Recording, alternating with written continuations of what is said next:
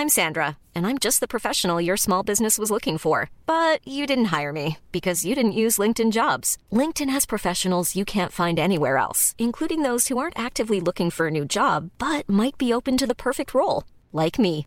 In a given month, over 70% of LinkedIn users don't visit other leading job sites. So if you're not looking on LinkedIn, you'll miss out on great candidates like Sandra. Start hiring professionals like a professional. Post your free job on linkedin.com/people today.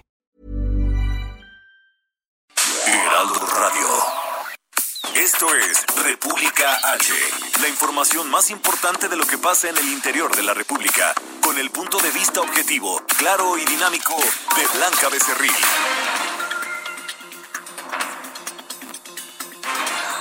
Muy buenas tardes. Son las 12 del día con un minutito ya de este jueves 30 de abril del 2020. Feliz día del niño, feliz día de la niña y por supuesto feliz día a nosotros porque todos, todos, todos siempre tenemos un niño dentro. Aún, por supuesto, en la adversidad hay que ser felices, hay que ser positivos, pensar positivo y estar tranquilos porque de esta, como yo le he dicho, vamos a salir los mexicanos bien y de buenas. Oiga, recuerde que eh, pues eh, yo lo invito a que se quede conmigo porque en los próximos minutos le voy a dar toda la información más importante generada hasta este momento para que usted esté bien informado de lo que ha ocurrido en las últimas horas en el territorio nacional, sobre todo con el tema del coronavirus, esta pandemia que pues llegó a México ya hace algunos meses y que sigue dando eh, pues altas cifras de personas confirmadas y lamentablemente también la cifra de personas que han perdido la vida a causa del COVID-19 también sigue en aumento. Hasta el momento tenemos en México 17.799 casos confirmados de coronavirus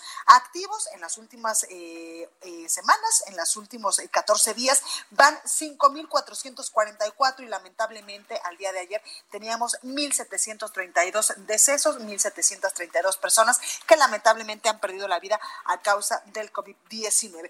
También recordarle que eh, pues el gobierno federal ha puesto en marcha junto con hospitales privados de toda la República a partir del 23 de abril hasta el 23 de mayo, es decir, un mes van a estar pues dándonos también atención médica de forma gratuita, esto para despresurizar el sistema de salud pública a nivel nacional y que por supuesto nosotros tengamos la mejor atención a los pacientes que tienen COVID-19 y también a los pacientes que tienen otro tipo de enfermedades que requieren pues atención médica, incluso atención médica hospitalaria. También recordarle que el canciller mexicano Marcelo Ebrard, quien ha tenido eh, pues un papel importante en esta crisis de la pandemia, en esta emergencia sanitaria, ha que cualquier síntoma, por muy leve que sea, que sea o que pudiese estar asociado al coronavirus, antes que otra cosa, pues llame a los teléfonos 800-213-2684, donde pues ahí va a haber un médico eh, las 24 horas del día para eh, pues recibir recibir su llamada y que eh, pues usted esté tranquilito. Si es necesario pues ellos mismos le van a recomendar que acuda al centro de salud. Si no puede quedarse en su casa si es que tiene eh, coronavirus, pues los 14 días de aislamiento. También recordarle las medidas en materia de seguridad es el aislamiento en casa, que también por supuesto las personas que nos estamos quedando en nuestras casitas ayudamos también a las personas que no pueden estar en este confinamiento. Además, lavarse las manos muchas veces al día con agua y con jabón, por supuesto que esta es una de las principales eh, pues barreras para evitar contagiarnos de COVID-19. La sana distancia, por supuesto y yo también le agregaría pensar positivos, estar positivos, tranquilos, porque en verdad que la mente es muy poderosa y también pues tenemos que estar tranquilos, en paz, para eh, sobrellevar de mejor manera esta crisis, esta emergencia sanitaria derivada del coronavirus. Bueno, sin más, vamos a un resumen de noticias y recuerde que nos puede seguir en nuestras redes sociales. Estamos en Twitter como arroba el heraldo de México. Mi Twitter personal es arroba blanca becerril. Hoy me ando trabando, oiga, ¿qué pasó? También estamos en Instagram, en Facebook y en www.leraldodemexico.com.mx, donde todos los días, varias veces durante el día, le estamos subiendo también las breves del coronavirus de 10, 8 notitas de lo más importante hasta ese momento en México y el mundo sobre esta pandemia. Aquí en la Ciudad de México nos escuchamos por el 98.5 de FM, en Guadalajara, Jalisco 100.3, en Tampico, Tamaulipas 92.5, en Villahermosa, Tabasco 106.3, en Acapulco, Guerrero también nos escuchamos escuchamos por el 92.1, por el 540 de AM en el Estado de México, 1700 de AM en Tijuana, Baja California, 101.9 y 103.7 en Nuevo Laredo, Tamaulipas, también en Brownsville, Texas y en McAllen. Y a partir del día de mañana estamos muy, muy contentos porque estaremos transmitiendo totalmente en vivo desde la nueva Casa del Heraldo, allá eh, con nuestros amigos los regios, por el 90.1 de FM. Ya nos estaremos escuchando a partir de mañana, primero de mayo, en Monterrey, Nuevo León. Así que, pues nosotros lo invitamos a que se quede con nosotros y comenzamos. Vamos a un resumen de noticias. En resumen. Esta mañana el INEGI informó que durante el primer trimestre del año 2020 el Producto Interno Bruto de México registró un descenso real del 1.6% respecto al último trimestre del 2019. Desde Palacio Nacional, el presidente de México, Andrés Manuel López Obrador, dijo que afortunadamente la baja de la economía no fue mayor a pesar de los pronósticos la noticia sobre la caída de la economía en México, afortunadamente fue menos de lo que pronosticaban nuestros adversarios. Nada más es para este, este llamar al debate, que no dejemos de debatir. Eh, en la crisis de Cedillo, el primer trimestre, ¿cómo se cayó? Está bien el, el tema de análisis, de discusión. Allá es Cedillo. Acá es Calderón. Y esto es lo de hoy, de nosotros, del INEGI. No se enojen mucho, ¿eh? o sea, no lo digo por ustedes, sino los analistas. Un grupo de legisladores de los Estados Unidos pidió al Departamento de Estado que exhorte a México a reactivar algunas actividades no esenciales para evitar problemas en las cadenas de suministro. El canciller mexicano Marcelo Ebrard aseguró que México sigue su calendario para reactivar actividades económicas no esenciales y no atiende a presiones externas. Escuche. Hasta el día de hoy no es un tema bilateral. No espero que lo sea, tenemos mucha comunicación con los Estados Unidos. Yo diría que tenemos una cooperación ejemplar en lo que ha sido este proceso, incluyendo el respaldo de Estados Unidos para facilitar el acceso a equipo médico que el señor presidente de la República conversó con el presidente Trump. Y está muy claramente establecido, lo mismo te diría con los países europeos. Por ejemplo, en México ayer tuve la conversación con el canciller alemán. Eh, México tiene una presencia notable de la industria automotriz alemana. Y está muy claro que el proceso que México está siguiendo en tiempos, tiene su propia dinámica y está determinado por el Consejo de Salubridad General. Por otro lado, Marcelo Ebrard encabezó la presentación de la iniciativa Juntos por la Salud, con la cual universidades, organizaciones y empresas brindarán equipo de protección a los trabajadores de la salud. Escuche. La iniciativa se denomina Juntos por la Salud. Se trata de sumar esfuerzos, de cerrar filas, de aportar en un momento en que México lo necesita. ¿Aportar a quién? A las instituciones públicas responsables de la salud, al Instituto Mexicano del Seguro Social, al ISTE, al INSABI, a las secretarías de salud de los estados, a toda la red de instituciones públicas que están haciendo frente al COVID-19.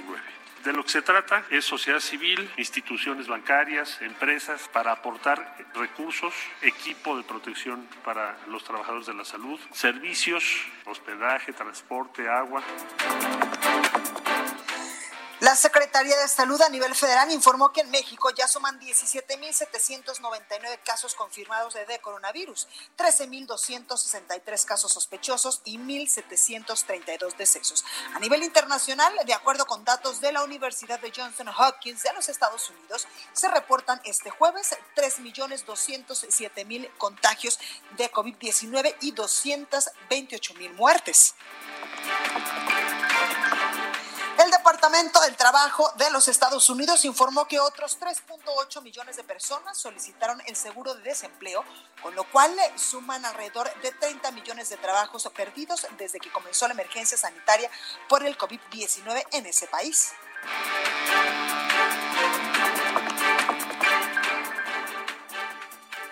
La nota del día. Bueno, comenzamos con toda la información y como todos los días en punto a las 7 de la noche, las autoridades en materia de salud dan un, eh, pues un avance, información importante de cómo se está comportando el coronavirus en nuestro país. Y por ello, el director general de epidemiología, José Luis Salomía, pues informaba cuántas personas confirmadas con COVID-19 tenemos en México, cuántos casos sospechosos ya en estos momentos hay en la República Mexicana y también cuántas personas han perdido la vida a causa de esta pandemia, de este virus. Escuche. Actualizamos los números nacionales, 17.799 casos confirmados como carga acumulada. Ya decíamos que la tercera parte, o un poco menos de la tercera parte, son realmente los casos activos, 5.444, que representan el motor de la epidemia en México. Tenemos 13.263 casos sospechosos todavía. Vamos a ver cuáles son sus resultados. 1.732 las defunciones que lamentablemente han ocurrido bueno, y el presidente de México, Andrés Manuel López Obrador, firmó hoy, afirmó hoy que el país saldrá bien librado de la pandemia de COVID-19 y que se enfrentará a la crisis económica derivada de la emergencia sanitaria. Escuche. Yo siempre le transmito al pueblo de México, a la gente, optimismo. Estoy seguro, absolutamente seguro, que vamos a salir adelante. Lo mencioné desde el principio. Dije que era una crisis transitoria. Vamos a salir de la pandemia bien librados y también vamos a enfrentar la crisis económica. Vamos a lograr relativamente pronto la recuperación en lo productivo y sobre todo vamos a garantizar el bienestar bueno, pues parte de lo que decía el presidente de México, López Obrador, dándonos, por supuesto, pues ánimo para eh, enfrentar esta pandemia con pues actitud positiva. Y el presidente también fue cuestionado sobre si el coronavirus pues era hasta el momento el mayor reto de su mandato y esto fue lo que respondió.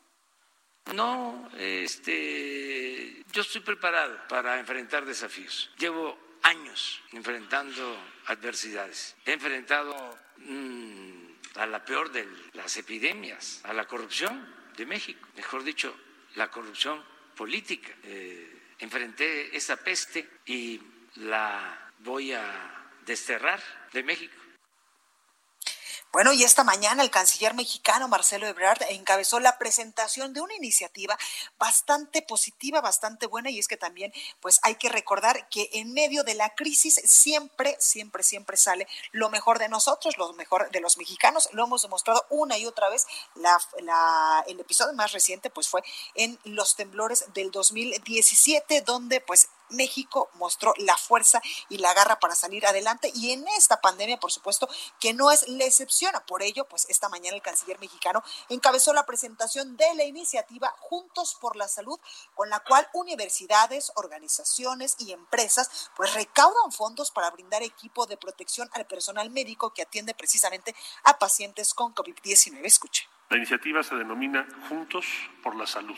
Se trata de sumar esfuerzos, de cerrar filas, de aportar en un momento que México lo necesita. ¿Aportar a quién? A las instituciones públicas responsables de la salud, al Instituto Mexicano del Seguro Social, al ISTE, al INSABI, a las secretarías de salud de los estados, a toda la red de instituciones públicas que están haciendo frente al COVID-19.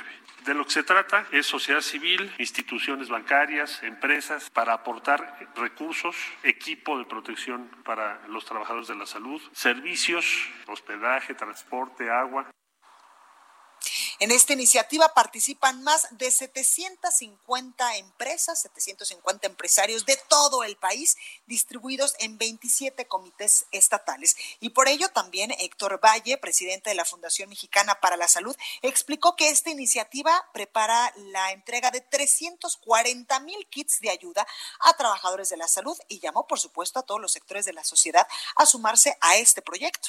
Invito a toda la población a seguirnos ayudarnos, a ayudar a proteger a estos compañeros para que sigan sirviendo a los demás. Como dice un gran maestro universitario, sin salud no hay nada. Lo que nos preocupa a todos, lo que nos ocupa, con esta cantidad de dinero que se pueda juntar para proteger, que me comentaba el canciller hace un rato, eh, que son 900 millones de pesos, ojalá podemos aumentar esta posibilidad para seguir protegiendo a todas las médicas y todos los médicos. Pues ahí está un aplauso para estas personas, para universidades, organizaciones y empresas que están conformando esta iniciativa Juntos por la Salud. También hoy el presidente de México, Andrés Manuel López Obrador, consideró que el tratamiento a la pandemia de COVID-19 en México ha sido exitoso gracias, por supuesto, a la participación de la gente, al trabajo de los médicos y enfermeras y también a la conducción de servidores públicos. Dijo exactamente, estamos en la etapa más difícil de la pandemia en nuestro país y necesitamos unirnos para tener todos los elementos, unir voluntades, unir esfuerzos, recursos para seguir tratando esta pandemia como se ha venido haciendo en estos momentos en todo el país. Recorrido por el país. Y precisamente continuamos con el recorrido por nuestro país y vámonos hasta Guadalajara, Jalisco, con nuestra compañera Mayeli Mariscal, porque en este, eh, en este estado, en la Perla Tapatía, la detención de un ciudadano eh, genera polémica entre el cineasta Guillermo del Toro y el gobernador del estado, Alejandro Alfaro. Mayeli, cuéntanos de qué se trata. Hola, ¿qué tal Blanca? Buenas tardes, buenas tardes a todo el auditorio. Pues así es, vaya polémica que se generó entre el cineasta Guillermo del Toro y Enrique Alfaro Ramírez. Esto, eh, pues luego de que el cineasta eh, a través de su red en Twitter publicara un video en el cual eh, se aprecia como elementos de la policía municipal, esto ocurrió en el municipio de Tala, pues detienen a un ciudadano. Él les explica que salió a comprar algunos víveres, algunos alimentos. ¿Y qué te parece si escuchamos parte del audio de este video? Me lo están dando por eso. Ahora ya estás grabando. Por eso me están dando. Mira. Yo nada más compro mi comida y me voy. No, yo también estoy cumpliendo Por eso, por eso. Yo nada más vengo Ahora a comprar sí. mi comida. Yo no, no. tenía, yo no tenía cubrebocas, ya me No. lo dieron. No tenías cubrebocas y te invitó. Por eso, me lo estás invitando.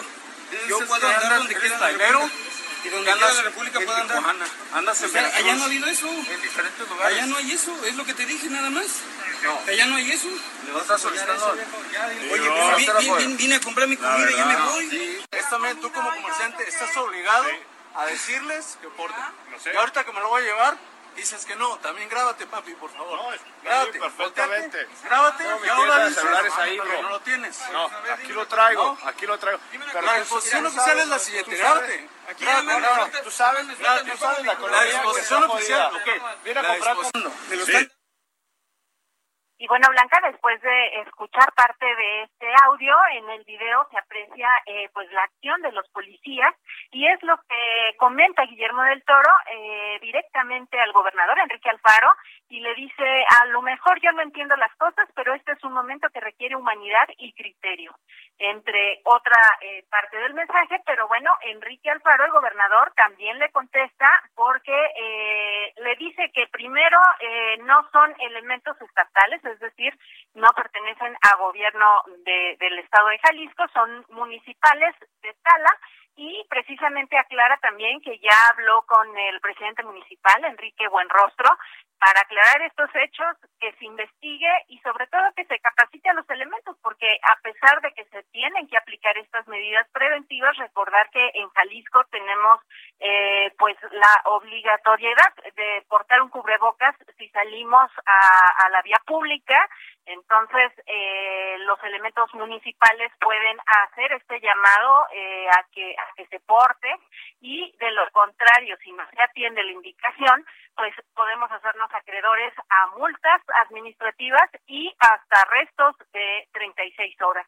En la entidad ya ha habido varias detenciones, eh, hay ciudadanos que han pagado las multas y eh, pues también eh, este presidente municipal de, de Tala, Enrique Buenrostro, le responde al cineasta y le dice que pues ya se está investigando, no se van a tolerar los abusos y también que van a capacitar a los elementos, sobre todo para que no se vuelvan a dar este tipo de situaciones en donde claramente se aprecia pues que la autoridad está eh, pues actuando de forma incorrecta contra los ciudadanos. Mayeli, recuérdanos cuántas personas eh, tenemos confirmadas con COVID-19 en Jalisco. Claro que sí, Blanca, son 406 personas eh, positivas a coronavirus, eh, 25 muertes y también comentarte que ya son 40 los casos positivos que se tienen al interior del complejo de Puente Grande. Pues ahí lo tenemos, esta información, Mayeli Mariscal, muchísimas gracias eh, por este, pues por este enlace y por favor cuídate mucho, usa tu cubrebocas y no salgas de tu casa. Claro que sí, ante todo la prevención. Un abrazo. Exactamente. Que tengan excelente día. Igualmente, que ya después nos tomaremos un tequila. Bueno, pues ahí tenemos a Mayeli Mariscal y vámonos ahora hasta Michoacán porque sujetos se, eh, le lanzaron una piedra a una trabajadora de la salud en Michoacán. ¿Qué pasó? ¿Qué les estoy diciendo? Que hay que cuidar a nuestro personal médico porque en estos momentos, pues ellos están incluso arriesgando la vida por salvar la vida de otras personas. Por favor, seamos conscientes. Charbel Lucio, los detalles. ¿Qué tal, Blanca? Buenas tardes. Así es, ayer se registró del primer ataque a personal médico en Michoacán en lo que va de esta pandemia por el coronavirus. Se trató de una profesionista de 32 años de edad, una enfermera que eh, pues transitaba sobre las calles Guerrero y Carpio de la colonia Centro en el municipio de Yurecuaro. Iba a bordo de una motocicleta cuando un hombre pues le arrojó una, una piedra y al momento de esta agresión el atacante le hizo reclamos en los que acusaba a los trabajadores médicos de ser los culpables de los contagios de COVID-19. Y debido a que en días pasados compañeros de la víctima también han sido agredidos en ese mismo municipio, la trabajadora optó por denunciar este hecho ante la Fiscalía General del Estado, dependencia que ya investiga este caso. El gobernador de Michoacán, Silvano Aureoles Conejo, externó su rechazo a este tipo de ataques contra el personal de salud, condenó el hecho y dijo que se investigará para dar con el atacante. Ese es el reporte desde Michoacán. Perfecto, ahí lo tenemos, Charbel. Muchísimas gracias por este reporte. Seguimos informando. Igualmente, cuídate mucho. Y bueno, vamos con el sacapuntas de este jueves. Ángel Gutiérrez ya tiene toda la información. Yo soy Blanca Becerril, esto es República H. No se vaya, que yo vuelvo con mucho más. Sacapuntas. Un embrollo hay en la bancada de Morena en San Lázaro, que comanda Mario Delgado, por la reforma a la Ley Federal de Presupuesto que pidió el presidente para disponer del erario ante emergencias. Delgado dice que le harán cambios para no afectar al legislativo, pero nos cuentan ni idea tienen de cómo hacerlos, por eso hoy lo someten a Parlamento abierto. Nos explican que se debe poner mucha atención a la advertencia del secretario de Estado de los Estados Unidos, Mike Pompeo, a los países que contraten médicos cubanos durante la emergencia. El funcionario pidió que los gobiernos paguen directamente a los profesionistas porque si pagan al régimen están siendo cómplices de trata de personas. Continúa escuchando a Blanca Becerril con la información más importante de la República en República H. Regresamos. Escucha la H. Heraldo Radio.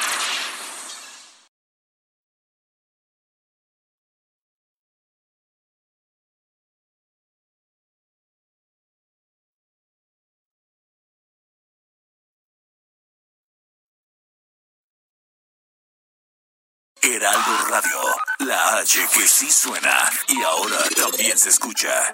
Estamos de regreso con la información más importante de la República en República H con Blanca Becerril, transmitiendo en Heraldo Radio.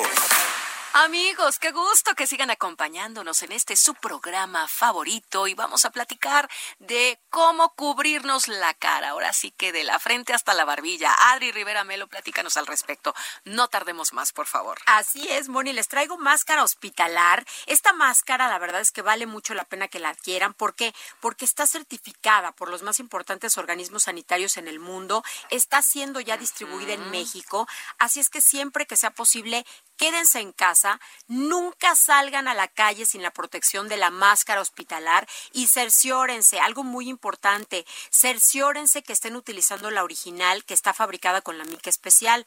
Hay que tener mucho cuidado porque hemos visto en las noticias y en redes sociales prácticas insalubres que van desde reciclar mascarillas y cubrebocas para venderlas hasta casos mucho más severos como donar material a instituciones de gobierno que se rompen con tan solo tocarlas. no, vale la pena. no vale la pena gastar así. La máscara hospitalar se puede lavar con agua y con jabón o con alcohol. Su mica tiene garantía de hasta seis meses de durabilidad. Y bueno, esta es la máscara que se utilizó en Wuhan, China, con muy buenos resultados en el combate a la pandemia.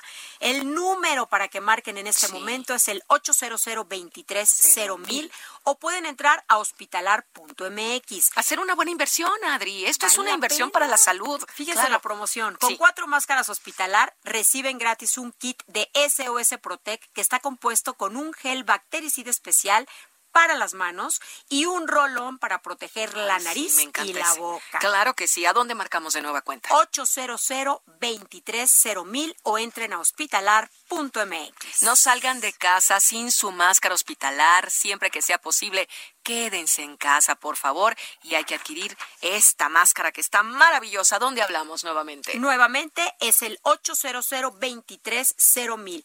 Este es el único medio de adquirir la máscara hospitalar original. No escatimen en su Claro, claro. Hay que marcar ahorita, por favor. Continuamos. Gracias, Adrián. En resumen.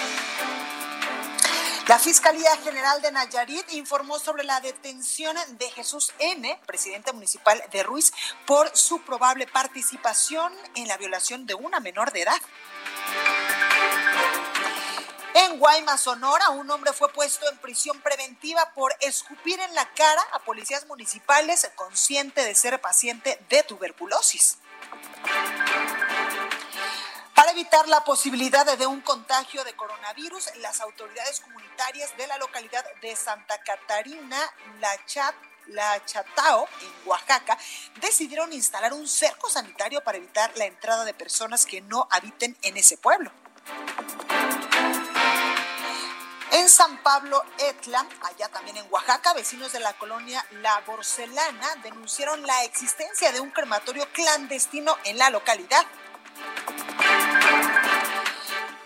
Gobernador de Puebla, Miguel Barbosa, indicó que se ha detectado un relajamiento de más del 20% en los niveles de movilidad en el estado, por lo que advirtió que su gobierno va a ser más estricto en la aplicación de los decretos para disminuir la transmisión del COVID-19.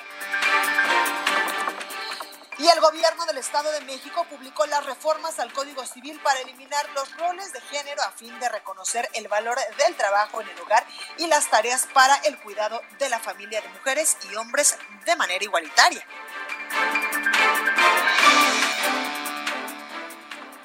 Entrevista.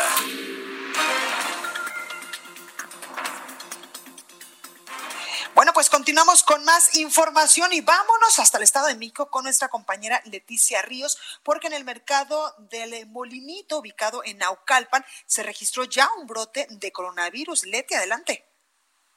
Hola, ¿qué tal, Blanca? Buenas tardes. Efectivamente, en este mercado del Molinito, uno de los más grandes del municipio de Naucalpan, se registró un, bote de COVID, un brote de COVID-19 en el que, al parecer, ya fallecieron tres locatarios en menos de una semana. Esto de acuerdo con las versiones de los propios comerciantes.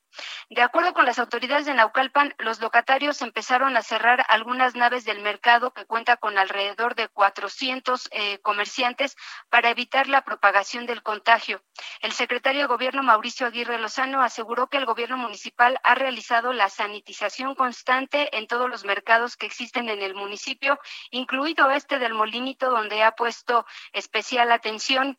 Eh, señaló que es necesario esperar eh, pues los reportes oficiales de la jurisdicción eh, de salud de esta zona para confirmar los fallecimientos. Sin embargo, incluso el día de hoy los comerciantes están hablando de un nuevo fallecimiento de otro compañero y ellos señalan que son más de 30 eh, locatarios los que ya fueron contagiados hasta el momento solo en este mercado. Sin embargo, Blanca, también en otros eh, mercados de Naucalpan pues se han registrado eh, brotes el de la colonia eh, Bebonfield también ya tiene algunos brotes por COVID y en el caso del mercado de los cuartos, pues hasta el momento se tienen varios casos sospechosos.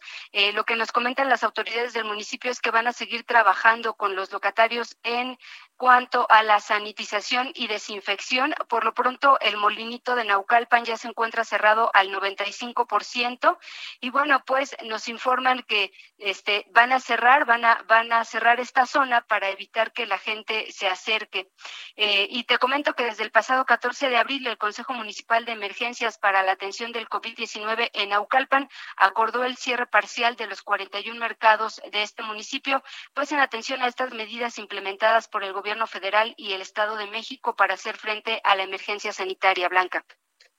Pues ahí lo tenemos, Leti Ríos. Muchas gracias por esta comunicación. Muchas gracias, Blanca. Buen día. Cuídate mucho. Gracias.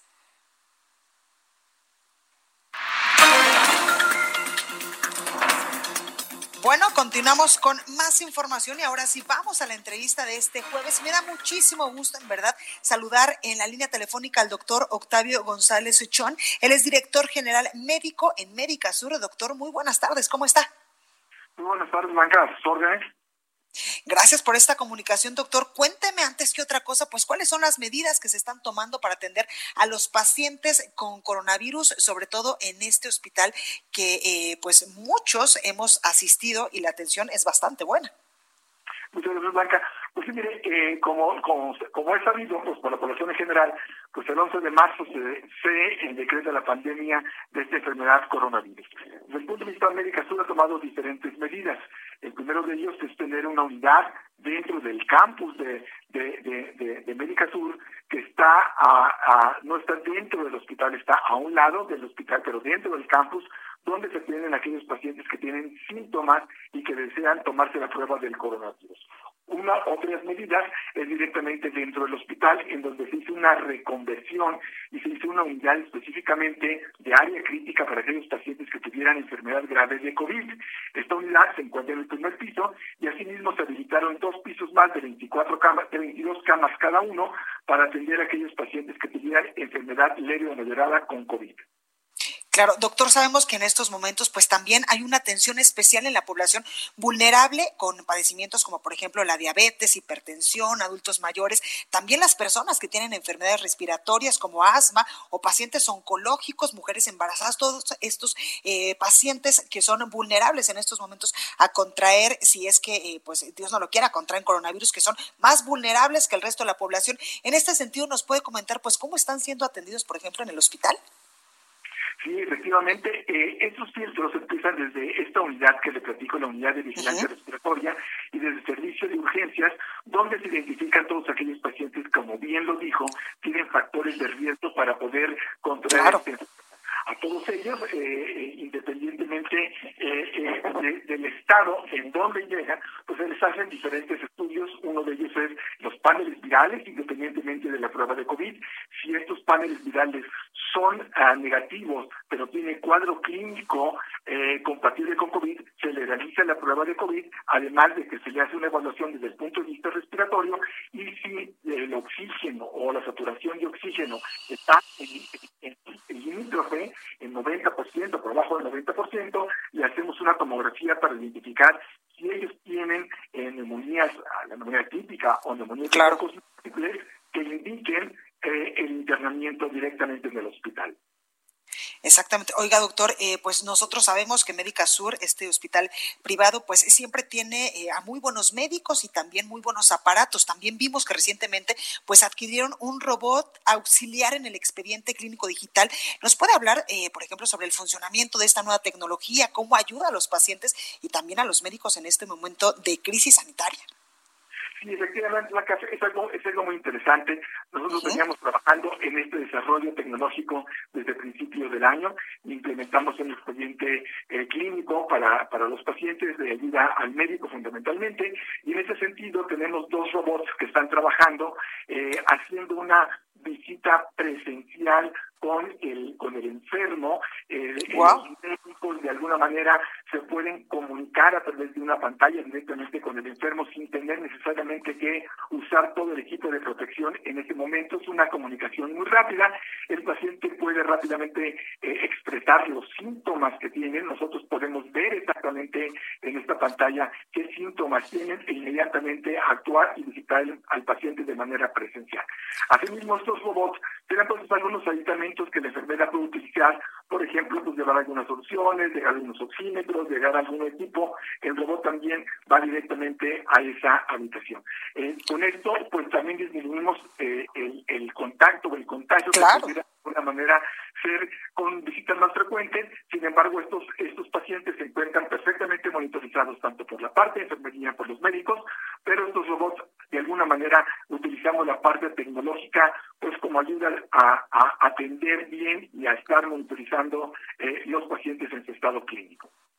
Wow, pues esto es una muy buena noticia, doctor. Oiga, también preguntarle a partir del 23 de abril hasta el 23 de mayo, pues el gobierno federal y muchas instituciones eh, privadas de salud, como por ejemplo Médica Sur, pues han firmado un convenio para atender también a pacientes eh, y pues ayudar a que no se saturen tanto los hospitales eh, públicos a nivel nacional. En este momento ya han tenido solicitudes de atención de parte de pacientes del sistema de salud pública y con qué padecimientos, doctor. Eh, por supuesto, eh, hace, hace una semana. Médica Sur eh, se solidariza con el gobierno federal y con la Asociación de Hospitales Privados de México. Y efectivamente, el hospital está trabajando con tres poblaciones diferentes. La población habitual de Médica Sur que ingresa a este hospital, la población de aquellos pacientes que tienen COVID y la población que está conveniada o que estamos conveniados directamente con el gobierno. Básicamente se están atendiendo pacientes, no solamente hay una lista, sino que ya se están atendiendo pacientes principalmente ginecobstétricos. Vamos a atender pacientes no COVID, de embarazos, eh, cesáreas, hernioplastías, apendicectomías, operaciones de vesícula, eh, problemas eh, de cálculos eh, urológicos, y esa es la población que estamos atendiendo en convenio con el gobierno federal. Exactamente. Oiga, doctor, en el tema de la saturación, ¿cómo vamos en este asunto en el Hospital Médica Sur? ¿Hay las suficientes camas? ¿Hay espacio? ¿Cómo están tratando este tema? Es importante, Blanca, tocar este tema y desafortunadamente hizo saturación como tal.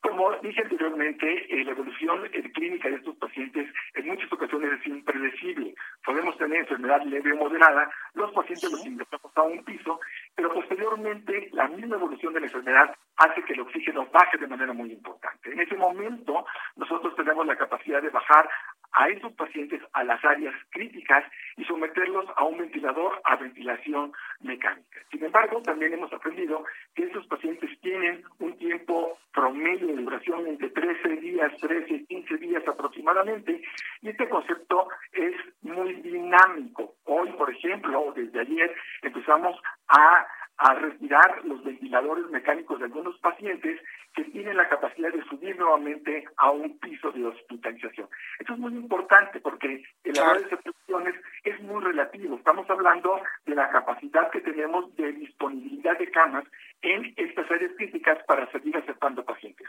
Unos entran, se intuban, otros mejoran, se extuban, y esa es la manera en que vamos directamente trabajando sin tener que ser eh, radicales en el hecho de decir no atendemos pacientes, sino que es un proceso totalmente dinámico y que está sujeto a la evolución de cada uno de los pacientes que de alguna manera evolucionan de manera diferente. Totalmente, doctor Octavio. Por último, cuéntenos, pues, cuáles son las medidas de salud, las medidas de prevención que tenemos que tomar en cuenta y aplicar todos los mexicanos para evitar la propagación o el contagio de coronavirus. Pues está muy claro, estamos en, eh, estamos en, en, fase 3, eh, todos nosotros la recomendación pues es eh, llevar eh, la sana distancia, que es definitivamente una, una medida social muy importante. Y segundo, pues la utilización de, del, del cubrebocas entre, entre personas. Creo que eso es una medida fácil de aplicar, que debemos de respetar y que de alguna manera en conciencia eh, lo debemos usar para disminuir el contagio en lo que es eh, la población. Este es un problema mundial hemos aprendido de las experiencias de diferentes países y creo que esas, esas medidas deben de seguir eh, implementándose y cumpliéndose por parte de la población civil. Totalmente, pues ahí lo tenemos, doctor Octavio González Chon, director general médico en Médica Sur. Muchas gracias por esta comunicación, muchas gracias por esta información tan valiosa que nos da usted y también por las buenas noticias que, eh, pues, que están implementando ya en Médica Sur para atender de mejor manera pues, a estos pacientes, incluso con lo que nos comentaba hace unos momentitos de este eh, robot que tienen para eh, pues, atender de mejor manera y de manera más puntual a los pacientes y a los que presentan algún tipo de enfermedad. Así es, Blanca, que con mucho gusto estamos para servirles, recordando que el hospital sigue trabajando, este es un hospital seguro, se han tomado múltiples medidas de seguridad para atender a los pacientes con COVID, pero a los pacientes también que no tienen enfermedad COVID, que de alguna manera pues siguen enfermándose en la población en general. Totalmente, doctor. Muchísimas gracias y en verdad todo nuestro reconocimiento a ustedes que en estos momentos pues incluso están arriesgando su propia vida para salvar la vida de otros. Así es, Blanca, esta profesión y estamos para servirlos y tenemos que hacerle frente a esta pandemia y salir adelante. Totalmente, doctor. Muchas gracias. Cuídese mucho. Gracias, Blanca, para servirles. Gracias. Bueno, pues ahí está. Vamos ahora hasta Texcoco, ¿sí? porque eh, la pandemia del coronavirus, eh, el gobierno municipal de Texcoco, pues aplica ya el hoy no circula y tengo en la línea telefónica y me da mucho gusto saludar a la alcaldesa Sandra Luz Falcón. Muy buenas tardes, alcaldesa, ¿cómo está? ¿Qué tal? Un saludo a ti y a tu auditorio, un gusto estar con ustedes. Gracias, alcaldesa. Pues cuénteme, usted también eh, pues está aplicando el programa Hoy no circula. ¿Cómo ha beneficiado esto? ¿Cómo pues ha servido para que las personas eh, disminuyan su movilidad y también pues evitar la propagación del coronavirus allá en Texcoco, en el Estado de México? Pues mira, este, nosotros conocimos esta eh, medida que se tomó del gobierno del Estado y pues bueno, obviamente nos sumamos a, a que pudiera haber menos movilidad en el municipio sin embargo, pues bueno, hemos también detectado que este tipo de medidas, pues bueno, si no son bien comunicadas, es eh, nos genera un conflicto dentro del propio municipio. Y eso es lo que estamos viviendo el día de hoy, con una eh, desinformación por parte del gobierno del estado, de Alfredo del Mazo, en donde pues no, no nos hace llegar una información oficial este, de cómo se va a desarrollar o cómo se está desarrollando este tema del hoy no circula. En este sentido, alcaldesa, precisamente quiero eh, pues preguntarle la comunicación que han tenido ustedes los alcaldes, los presidentes municipales, que son el primer contacto con la ciudadanía, con el gobierno estatal, con el gobierno federal. Pues nosotros hemos eh, tenido comunicación a través de los comunicados propiamente de las gacetas. Este, nos han solicitado eh, que sea a través de sus de sus em, delegados regionales este, en los municipios que nos podamos comunicar con, con ellos. Pero en una cercanía como tal, pues no, nosotros eso es lo que estamos pidiendo, toda la zona de aquí del oriente del estado, pues estamos pidiendo que se nos, eh, se nos dé una, una reunión con el gobernador para poder plantearle una serie de problemáticas que vivimos en los municipios. Pero pues hasta el momento no ha sido así. Oiga, alcaldesa, en este sentido, pues, ¿cuáles son las medidas que usted está implementando en su municipio para evitar, aparte de, eh, de aplicar el hoy no circula, para evitar la propagación de este COVID-19? Pues hemos eh, decidido, pues, seguir las medidas que nos han dado desde el gobierno federal a través de la Secretaría de eh, Salud. seguimos diariamente las indicaciones que nos da a, a los, a los, a toda la ciudadanía el doctor Gatel eh, López Gatel, y eh, seguimos aquí impulsando el Susana Distancia, la Jornada Nacional de, Susana Distancia. Este, los invitamos a todos los texcocanos a que nos, este, nos puedan entender cuáles son las circunstancias y que entonces los comercios, pues eh, los que no son necesarios estén siendo este, por el momento cerrados, que solamente estén funcionando los de primera necesidad y eh, hemos tenido buenos resultados con nuestros amigos los comerciantes, nos han, han estado muy eh, cooperativos en este sentido. Nuestros mercados, nuestros, este, nuestras plazas, pues han hecho caso, por supuesto, a las indicaciones que nos hacen llegar desde el gobierno federal. Entonces, sí hemos estado haciendo acciones que eh, nos han permitido mitigar este tema de la pandemia aquí en el municipio. Incluso han cerrado mercados, ¿verdad, alcaldesa, para sanitizarlos? Así es. Eh, en estos días eh, se han estado realizando la sanitización para que la ciudadanía tenga la confianza de poder asistir a hacer las compras que se necesitan en los, en los mercados y en las plazas públicas. Oiga, alcaldesa, cuénteme también un poco sobre este programa que lanzó casi hace 10 días llamado Todos por Texcoco, donde pues le está entregando monederos electrónicos ante el desempleo que está viviendo en estos momentos eh, pues la población derivada del coronavirus. Sí, hombre, desgraciadamente, pues igual que a todos los ciudadanos de este país y del mundo, se está viviendo una situación económica difícil. Hay quienes se quedaron sin empleo, hay quienes este, les, se redujo su ingreso económico. Claro. Y por esta razón nosotros decidimos a través de eh, las arcas municipales con recursos propios redirigir 15 millones de pesos para que este programa pudiera llegar a 8 mil familias en donde se les va a entregar un monedero electrónico con doble función, una que puede ser utilizada en tiendas de autoservicio, con el, en, el, en el mismo eh, tienda se, se paga, o la otra modalidad que es a través de eh, sacar efectivo e ir a hacer el consumo de manera local a la tiendita de la esquina o al propio mercado, los propios mercados que tenemos aquí. Pues ahí lo tenemos, alcaldesa Sandra Luz Falcón, alcaldesa de Texcoco, allá en el Estado de México. Muchas gracias por esta comunicación y mucha suerte también con, eh, pues con todas estas acciones que están implementando para cuidar a la población y que no se contagie de coronavirus. En, en eso estamos, estamos trabajando duro pero todavía tenemos un fuerte reto, algún tiempo todavía que transitar en este, en este tema de la pandemia. Hacemos todo lo que está en nuestras manos, tú lo dijiste, somos el primer contacto con la ciudadanía y estamos dispuestos a seguir tomando las eh, medidas necesarias para que en nuestro municipio se vea lo menos afectado en este sentido, ¿no? Totalmente. Pues muchísimas gracias, alcaldesa, cuídese mucho. Gracias a ti, hasta luego. Hasta luego. El análisis. Bueno, y como yo le he comentado ya en este espacio informativo, el canciller mexicano pues informó que hay 200 casos de connacionales fallecidos en Estados Unidos. Esto lo informó el día de hoy en la conferencia matutina del presidente Andrés Manuel López Obrador. Estos 200 casos de connacionales que han perdido la vida ya en Estados Unidos, pues ha sido debido a la pandemia del COVID-19 y está, dijo el, el embajador, el canciller mexicano, pues pendiente de repatriación. Por otra parte, el canciller pues también ha indicado que la Secretaría de Relaciones Exteriores ha recibido en las ventanillas a 330 mil eh, pues consultas, 330 mil llamadas pidiendo también eh, pues apoyo, apoyo a los eh, pues a los connacionales que viven en otras partes del mundo. Además, también el canciller mexicano ha dicho que 154 pacientes que no tuvieron apoyo están siendo atendidos por la Secretaría de Relaciones Exteriores a través de los consulados. Y es que apenas este martes, pues el canciller Marcelo Ebrard informó que en Estados Unidos han muerto 556 mexicanos debido al COVID-19, de los cuales 448 han fallecido solamente en el estado de Nueva York. Y a mí me da muchísimo gusto saludar en la línea telefónica a Ruth Galindo. Ella es una mexicana eh, que vive precisamente allá en Detroit. Ruth, ¿cómo estás? Buenas tardes. Hola Blanca, muy bien. ¿Y tú qué tal? Muy bien, muchas gracias. Oye, Ruth, cuéntame, eh, pues tú eres una mexicana eh, que eh, pues tiene parientes, tiene familia en, Guadalajara, Jalisco. ¿Cómo estás viviendo el tema del confinamiento allá en Estados Unidos? ¿Cómo ves la situación?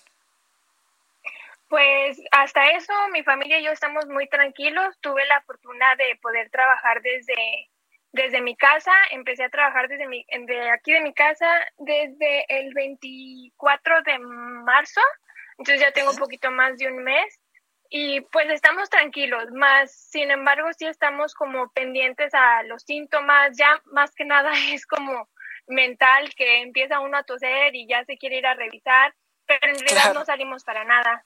Pero, pero aparte de eso, pues estamos todos aquí bien, nadie se ha contagiado de, de, de mi casa, más sí tengo conocidos que, que sí se han tenido el virus. Oye, Ruth, ¿y cómo estás eh, viendo pues las eh, pues las medidas que está implementando el gobierno de tu localidad, el gobierno de Estados Unidos? ¿Cómo se les ha tratado? Ustedes eh, los mexicanos han tenido, por ejemplo, información de los consulados, información de personas del gobierno mexicano, por ejemplo, que pudiesen ayudarlos a ustedes en momentos pues en momentos de esta emergencia sanitaria. No, hasta ahorita no no hemos recibido ningún tipo de de información ni de, ni de ayuda. Más el gobierno americano sí nos ha estado ayudando. ¿De qué forma, Ruth? Pues uh, manda, el presidente Trump mandó el, el, cheque de, me parece que fue como de 1.200 dólares a, a, los, a los trabajadores que pues dejaron de trabajar y uh, también sé que lo han recibido algunas otras personas que han seguido trabajando. Claro. Oye, Ruth, hace unos momentos tú nos decías que eh, pues en tu casa están teniendo medidas especiales para evitar pues la propagación, para evitar contagiarse de coronavirus. No han salido para nada y si en algún momento pues algún integrante de tu familia sale a hacer compras, ¿cómo lo hace? ¿Cómo se protege? Usualmente en la puerta de en, la entrada de la puerta de la casa, perdón, tenemos los zapatos que son los que se usan nada más afuera. Al entrar eh, más que nada soy yo o mi hermana las que salen al mandado, llegamos, nos desvestimos, todo va directo a la lavadora, se, se lava todo eh, separado a la ropa de, de, casa, por así decirlo, y pues directo a bañarnos. Y nos, siempre ya en la entrada de la casa también tenemos este, pues que toallitas para desinfectar, siempre salimos con máscara o con cubrebocas y guantes pero sí tomamos medidas más que nada pues por la salud de nuestros papás, o sea, nosotros estando jóvenes no estamos muy preocupadas, pero pues nuestros papás sí, sí hay que cuidarlos. Exactamente. Oye, Ruth, ¿tu familia en México, allá en Guadalajara, cómo estás? ¿Has hablado con ellos? Sí, nos mantenemos al contacto por vía WhatsApp o texto, videollamada, como, como sea, pero pues ellos están bien, hasta eso no están nada preocupados, siguen saliendo, a lo que veo y no, como que no entienden, como que no la creen, pero pues como que tienen que ver para creer, porque no, no hacen caso a las autoridades. Oye, Ruth, ¿y cómo te sientes tú en estos momentos? ¿Estás tranquila? ¿Qué haces, por ejemplo? ¿Cuál es tu día a día? Entendemos que eh, pues tu empresa o el sitio donde trabajabas, pues sí te está dando oportunidad de hacer home office pues nos aburrimos mucho, hasta eso como eh, saliendo de, de, trabajar, que sigo aquí en mi casa, subo a la cocina y pues me invento recetas, ahí todas estamos sacando nuestros dotes de, de cocina, eh, convivimos más, nos peleamos obviamente más, pero pues tenemos que aprender más que nada a convivir con la gente que, que vivimos y pues esta sí es la familia, ni modo. Totalmente, Ruth. ¿Estás tranquila? Sí, muy, muy tranquila. Bueno, pues ahí, ahí lo tenemos. Ruth Galindo es una mexicana proveniente de Guadalajara, Jalisco, que vive en Detroit. Gracias por esta comunicación. Cuídate mucho tú y tu familia. Gracias, Blanca, igualmente.